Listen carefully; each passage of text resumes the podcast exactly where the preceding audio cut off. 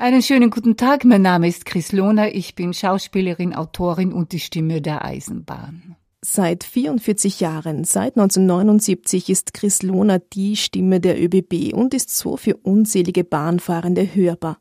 Was bedeutet das Hören für Sie? Hören bedeutet nicht nur für mich, sondern für alle Menschen einer der wichtigsten Sinne. Das ist entscheidend. Es ist Hören meiner Meinung nach insofern noch wichtiger als Sehen, obwohl man das gar nicht werten soll. Aber Menschen, die nicht hören, sind mehr von der Gesellschaft ausgeschlossen als Menschen, die nicht sehen. Man kann sehen, wenn jemand blind ist, sagt Chris Lohner, aber wenn jemand nichts hört, bleibt das unsichtbar. Und dadurch ist die Empathie der Umwelt auch durchaus eine andere.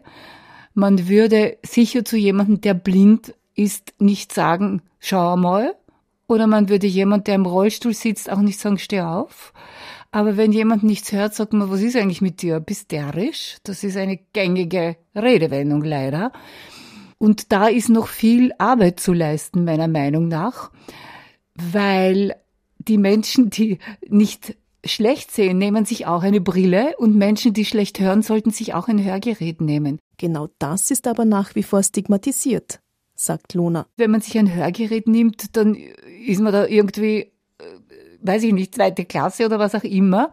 Dabei finde ich das ganz normal, weil die Leitung zum Hirn, wenn die mal unterbrochen ist, dann kann man sie auch nicht mehr stimulieren. Also müssen Menschen, die schlecht hören, bei Zeiten schauen, dass sie ein Hörgerät bekommen.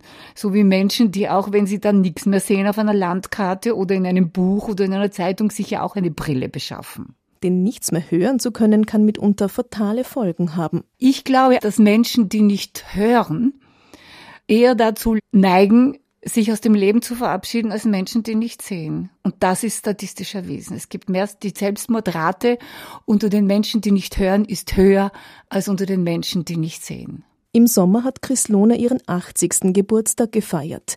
Wie geht sie selbst mit ihrem Gehör um?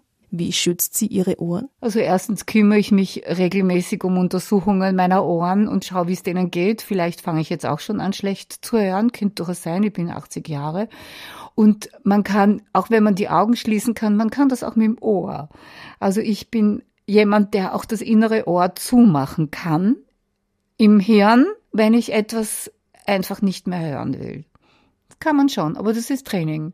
Irgendwann einmal ein Hörgerät zu tragen, damit hätte sie kein Problem, sagt Chris Lohner. Geistig fit hält sie sich durch ihren Alltag. Ich spiele Theater, ich habe Lesungen, ich habe Vorstellungen, ich muss Texte lernen. Also das ist eine Automatik bei mir.